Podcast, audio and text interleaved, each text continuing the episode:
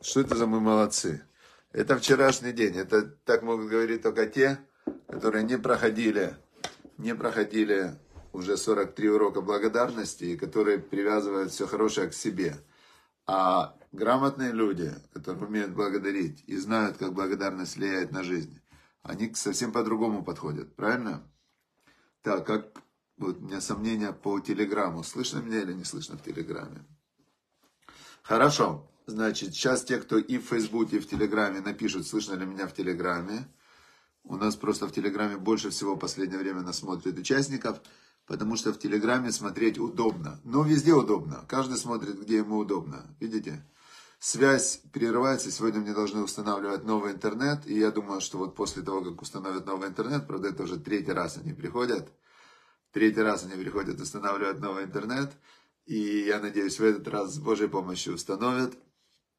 И будет тогда уже скорость вообще невероятная. И будет тогда и видно, и слышно лучше даже, чем сейчас. Потому что Всевышний дает нам всегда новые возможности. Но эти новые возможности приходят через трудности.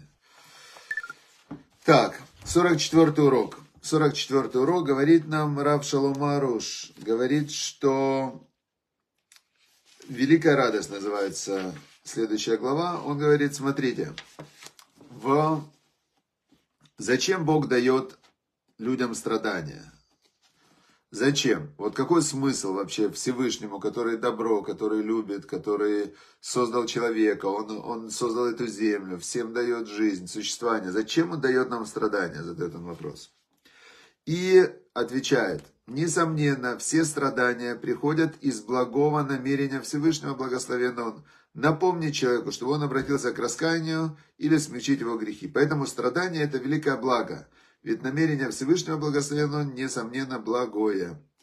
Получается, что во всех бедах и страданиях, постигающих человека, Боже упаси, если он посмотрит на их цель, то намерение Всевышнего – это благо, и он тогда будет радоваться. Вот такое он нам дает а, объяснение, совет. Это очень сложно принять человеку, который находится в страданиях но у него и выхода другого нет.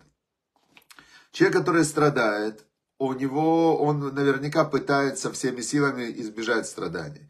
То есть у человека это естественное побуждение, естественно у человека инстинкт, можно сказать, желание, тут мы все одинаковые, все хотят избегать страдания. И когда к человеку приходит любая неприятность, он первым делом старается ее избежать. И если он уже начинает страдать, значит он не смог ее избежать.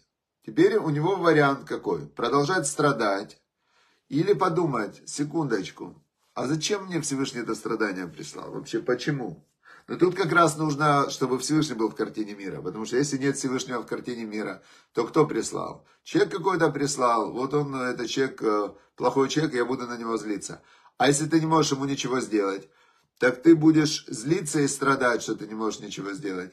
А если э, не дай бог, ну, такая серьезная проблема, все, нет выхода, тупик. Если человек э, верующий, да, он вводит в картину мира Всевышнего и говорит, стоп, стоп, стоп, есть Творец мироздания, который меня любит по-любому, иначе я бы не родился. И моя душа, которая вошла в этот мир, она вошла в этот мир, но не знала про Всевышнего. Да, не, не сообщили. Или как-то сообщили, но не объяснили. Как надо же действовать, что такое хорошо, что такое плохо. И сейчас я, значит, э, попал в ситуацию, когда я страдаю, мне больно, плохо. У меня два варианта. Первый, продолжать страдать. Я не смог исправиться, ну, исправить свою жизнь. Или второй, принять идею, что это обращение ко мне Всевышнего, чтобы я исправил свои пути, и чтобы я осознал что-то, что-то, что важно для меня, и чтобы после этого я никогда не страдал. А, теперь понятно. Вот это он предлагает. То есть он предлагает так, чтобы принять вот эту идею, что цель страданий приблизить человека к Всевышнему, а что может быть лучше? Э, я знаю много людей, включая себя, которые начали, стали религиозными именно в моменты страдания. Когда было страдание, и ты стоишь, рыдаешь, плачешь, не знаешь тупик, и ты не знаешь, куда идти, и потом ты в этом во всем темном царстве, видишь этот луч света, да, и говоришь, Всевышний, помоги, выдай. Я не знаю, то есть я, все, я запутался, утонул, как за соломинку цепляешься, да. Оп, и за этот лучик тебя вытаскивает Всевышний. И ты говоришь, все, я теперь знаю. Но что? Вот этого переживания часто не хватает для того, чтобы стать религиозным человеком и продолжать приближаться к Всевышнему, когда тебе хорошо. Есть известная история, э, я читал биографию Фриц Перлс, это основатель гештальт-терапии. Он еврей, он даже, когда-то у него бармитсва была в синагоге, он, но он просто относился к этому как к каким-то пустым ритуалам. Потом он был на фронте, Первая мировая война, и он был в третьем окопе. А, он был врач в третьем окопе, Первая мировая война. И, значит, его переводят в первый окоп, самый опасный.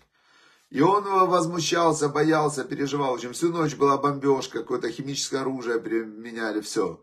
И, значит, его ранило. И он лежит в этом первом окопе, он говорит, вот я начал молиться Всевышнему, ну, о спасении, потому что все, думал, капец, ну, уже все, убили меня. И он говорит, оп, заканчивается бомбежка, это заканчивается бой, и вот утро, восходит солнце, тишина, я живой. И я, значит, вылажу из этого первого окопа, залаж, вижу третий окоп, а там все погибли. Третий окоп полностью, где я должен был быть, и я возмущался, что почему меня переводят на первый окоп, и я думал, что это все, а наоборот, третий окоп все погибли, а я в первом окопе остался жив. И он говорит, это у меня было единственное за жизнь такое переживание, личное переживание божественной связи. Я благодарил Всевышнего, и, и до этого он молился, когда было страшно, потом благодарил. Но, говорит, этого не хватило, чтобы я стал религиозным. Потом он, всю жизнь он мучился потом. Фриц Перлс создал гештальт-терапию. Это система, как выйти из душевных страданий. Он помогал людям, которые в психозах, неврозах, там разные психические болезни. Псих... Он помогал им выйти из страданий. Сам всю жизнь он страдал. И именно на этом он создавал вот эти все свои системы, чтобы избавиться от душевных страданий. Но религиозным он не стал.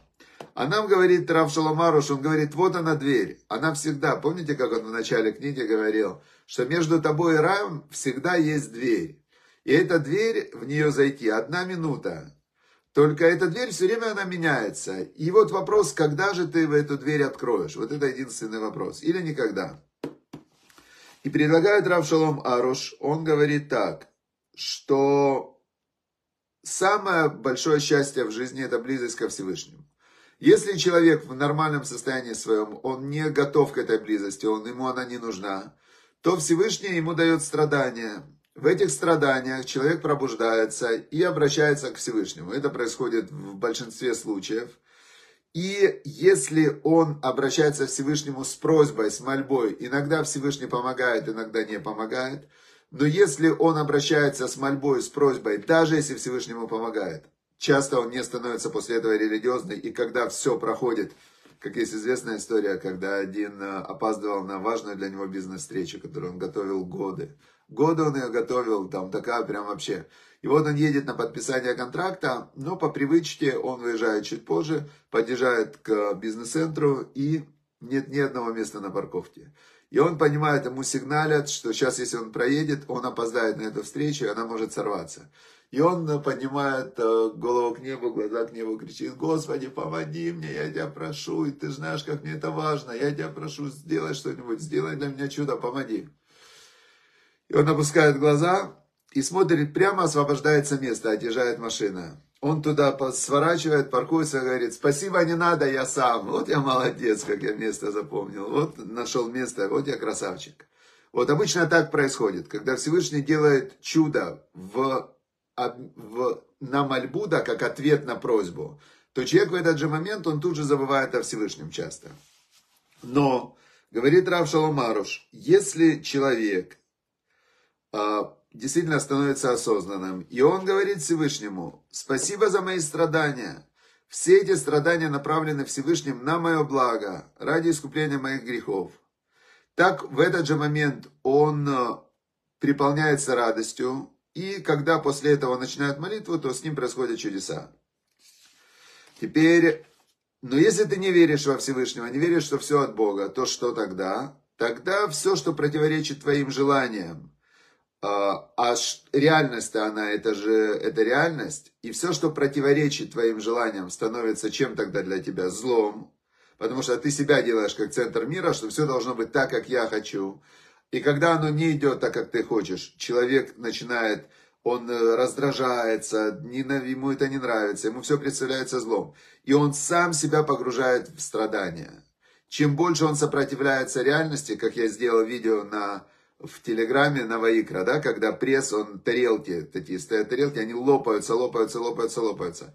Или же салфетки. Человек, спасибо Всевышнему, все, я понимаю, что ты ведешь меня вот сюда, ты ведешь меня вот туда, ты ведешь меня сюда. Спасибо, спасибо, спасибо. А может, все-таки чуть-чуть свернем вот сюда? Всевышний говорит, ну, слушай, если ты со мной сделал раз, два, три, четыре, пять, конечно же, у тебя уже есть депозит. Э, давай, ладно, дам тебе то, что ты хочешь. Понятно.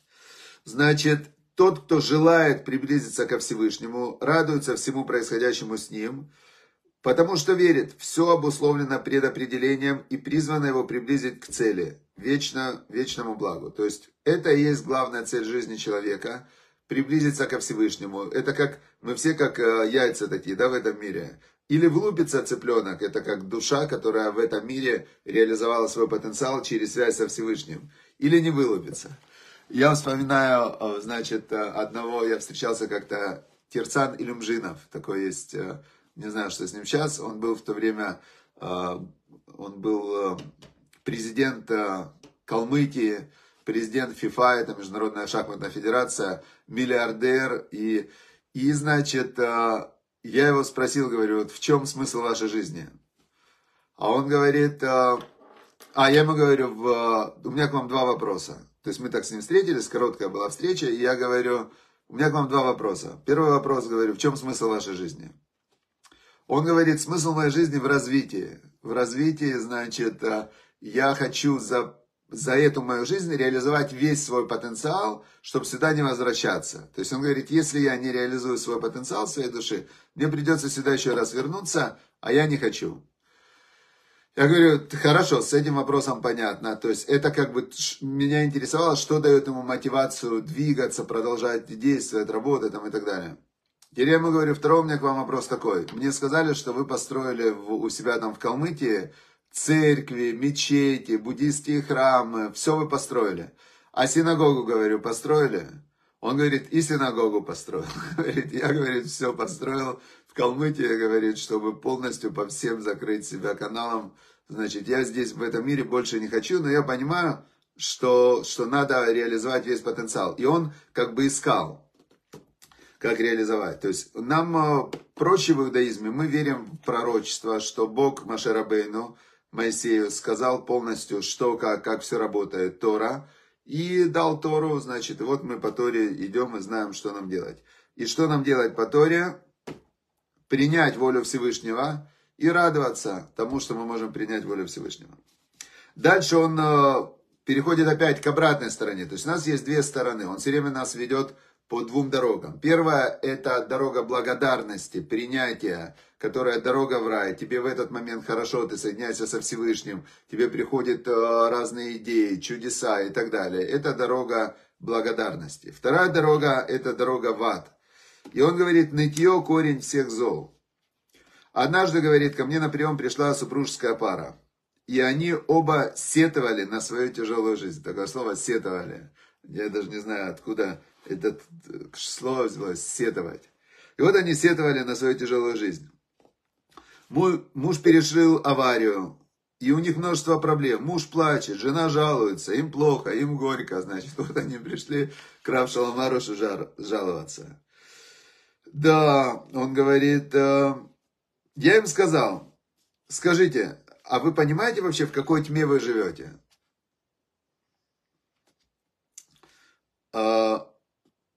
То есть вот сейчас, когда вы жалуетесь, когда вы обращаете внимание на все негативные стороны своей жизни, в какой тьме вы оказываетесь, да? То есть он не сказал им, что это реальная тьма, потому что до этого я пропустил кусочек.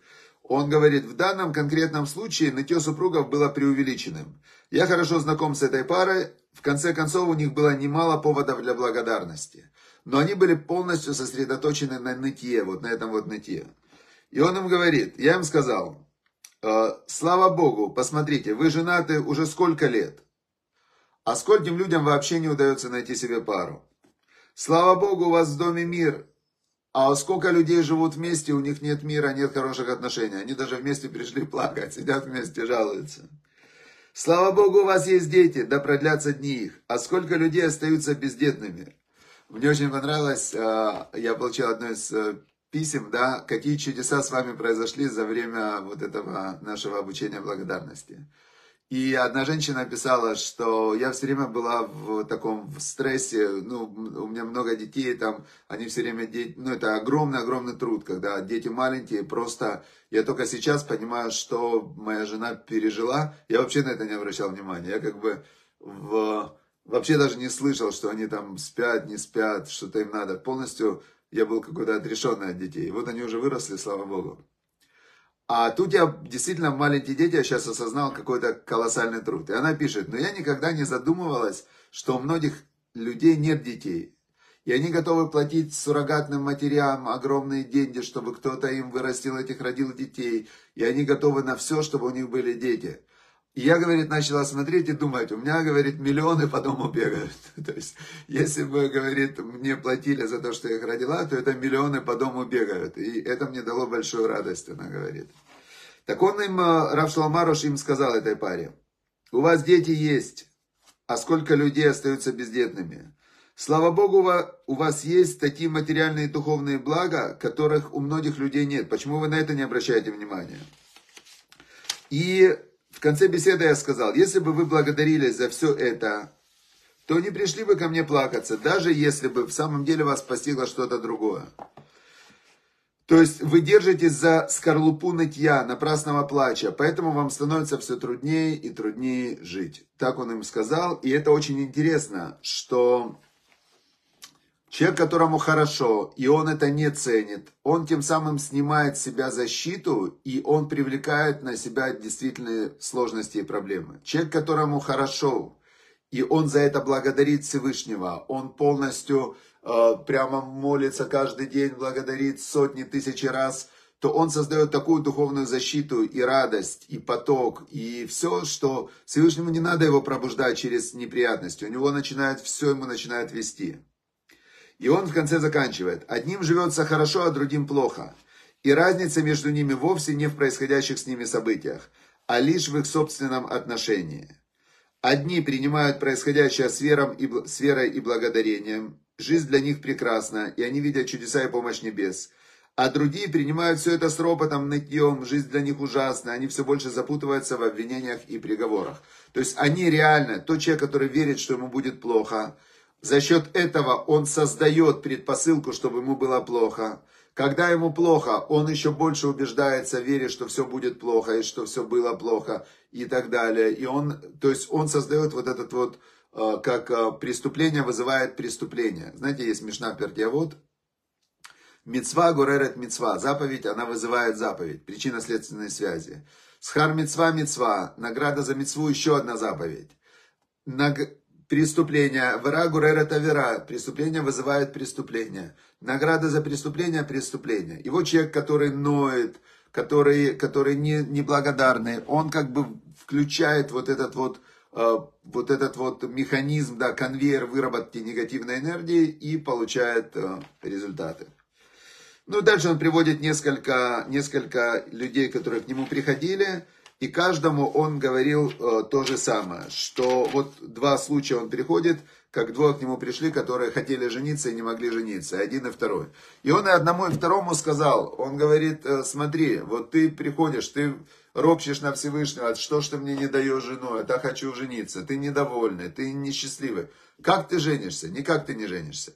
Наоборот, начни благодарить Всевышнего. Спасибо Всевышнему за то, что ты делаешь для меня то, что делаешь. Ты лучше меня знаешь, как не лучше. Ты мне готовишь что-то очень хорошее. Моя жена всегда будет моя, не моя будет не моя. То есть все. И с таким настроением, с таким состоянием, и Всевышний тебе даст, и женщины будут с тобой, в, ну, как бы, ты будешь нравиться, потому что кому нужен какой-то хмурый, э, такой вот, знаете, уверенный, что все будет плохо, пессимист, который, ну, мозг компостирует себе, и понятное дело, что он будет и всем вокруг мозг компостировать.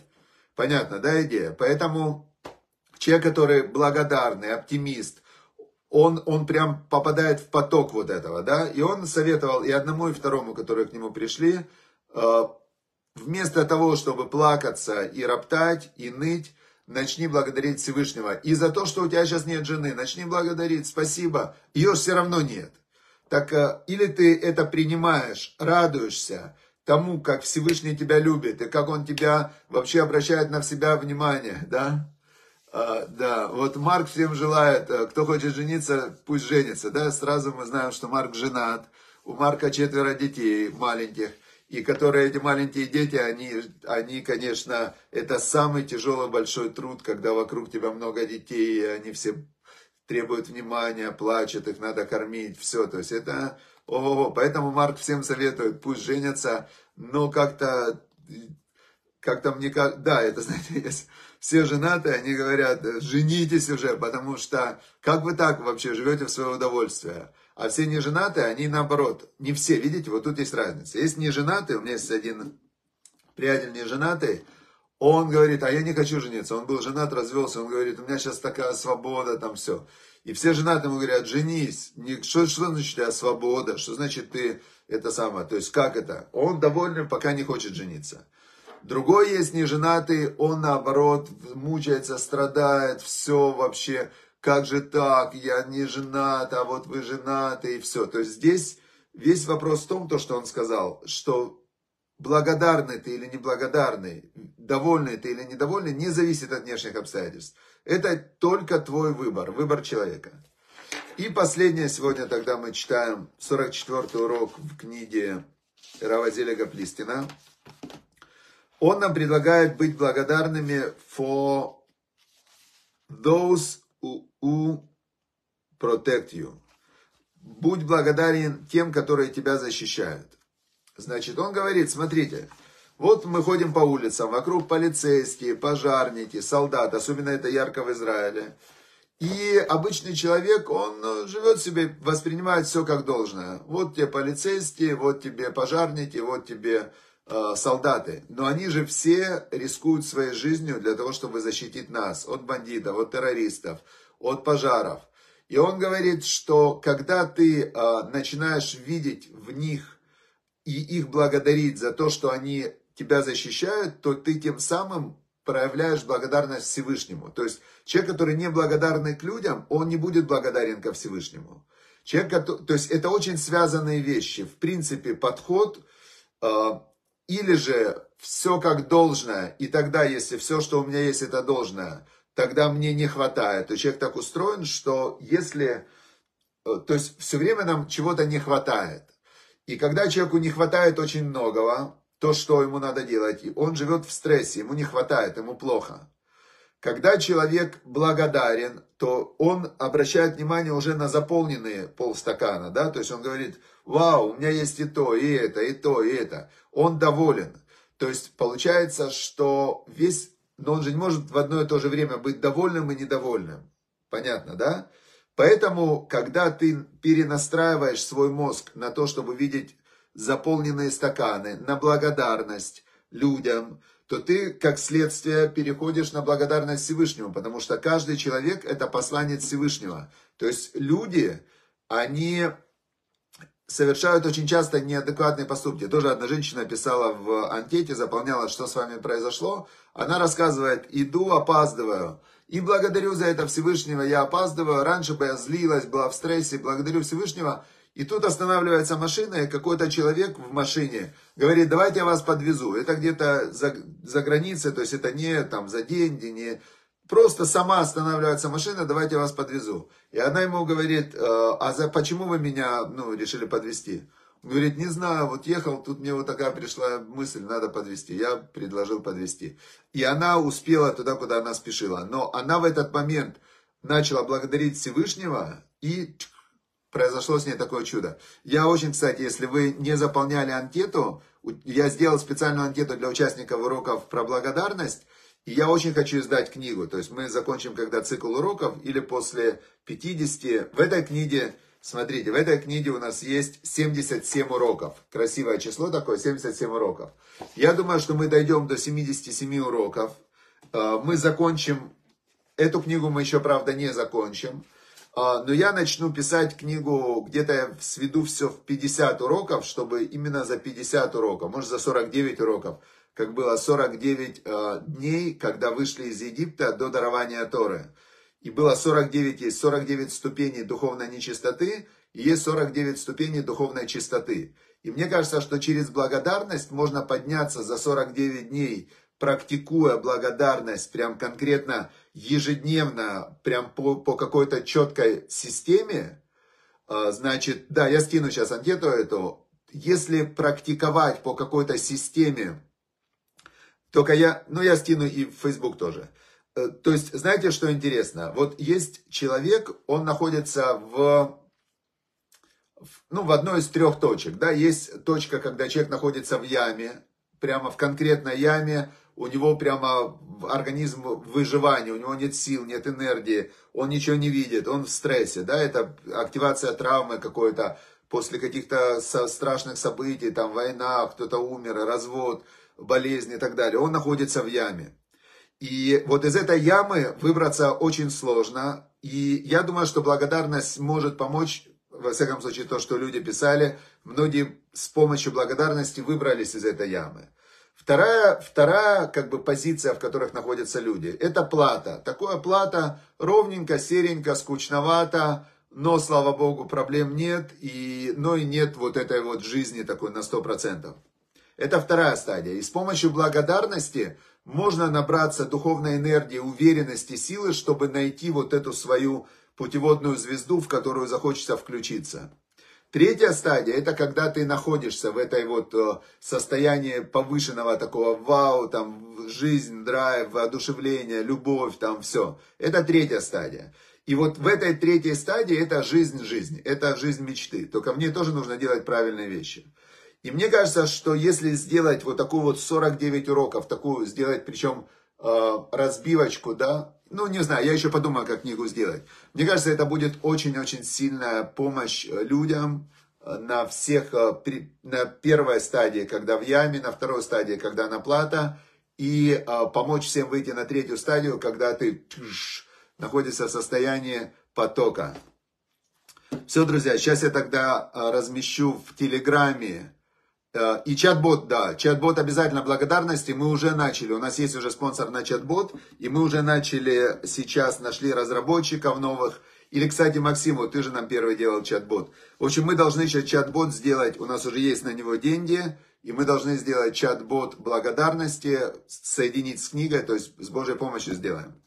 Все, друзья, удачи, успехов. Э, будет в Телеграме и в Фейсбуке сейчас будет табличка для участников уроков. Очень интересно, что с вами происходит. Запомните, это меньше пяти минут. Будет очень-очень приятно, полезно. Я буду знать больше, кто, кто нас слушает. Все, удачи, успехов. До завтра. Чтоб Всевышний в заслугу нашей благодарности и той энергии позитивной, которую мы вырабатываем, чтобы он э, прямо закончил всего и сказал, все, уже все пробуждены, чтобы мы пробуждались через благодарность, а не через страдания. Все, всем удачи, успехов, до завтра.